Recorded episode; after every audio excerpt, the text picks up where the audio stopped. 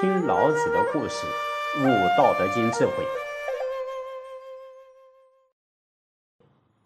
积德呀，是在世间可以得到幸福，出世间可以成为圣贤仙佛的基本条件。因此啊，有善德九讲啊，行善积德，可为世人带来化解冤业与趋吉避凶，可为世人带来心灵自在与延年益寿。可为世人带来福慧增长与改变命运，可为世人带来吉祥如意与幸福喜悦。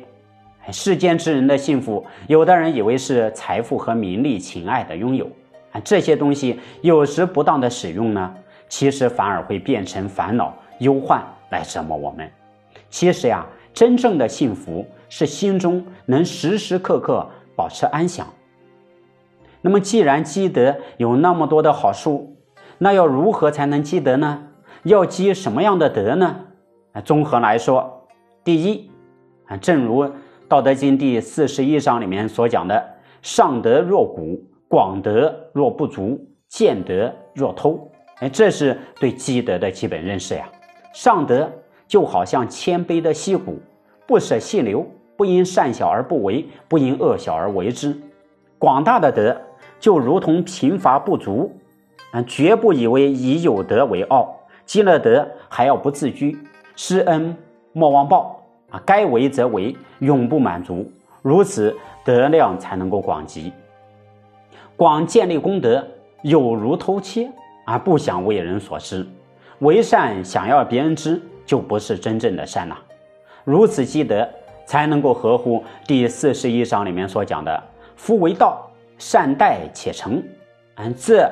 才是有始有终、坚持不懈的德性。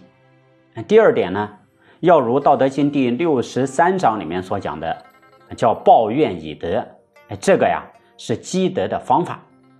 由于道的本质是永恒不变，在日常生活当中，难免会受到他人的埋怨、迫害、恶言诽谤，让我们的身心灵受到伤害。然而，想要积德，就不可以因为别人对我们不好。心有怨恨，我们就以牙还牙，那就失去真德的质量了。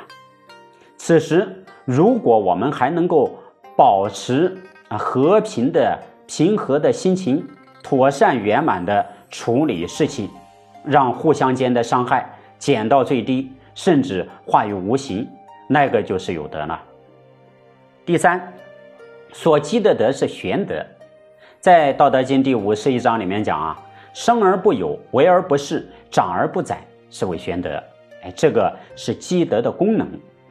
所谓的玄德呢，是道所流露出来的德，能够生育万事万物而不据为己有，能够施于万物而不仗势己能，能够长养万物而不自居主宰。德量唯有不自居，才能够不断的累积，才能越来越丰富，最后可遍布天下。让德泽能够源远流长，永不消失。第四，要做到第《道德经》第六十章里面所讲“两不相伤，故德交归焉”。这个呢是积德的宗旨。德是体现内在的自足，又要能表现外在的协调，互相增益，才能够衬托出道的本质。要不然就会像第七十九章里面所讲的呀，何大怨必有余怨，焉可以为善？哎，待人处事要时时检视自己，随时改进。必有障碍啊，必须如果心里面有障碍啊，必须洗涤，不要等到大怨产生了，才想要办法解和解，这样呢必定会留下余怨，又怎么可以称之为善呢？所以啊，玄德的要求。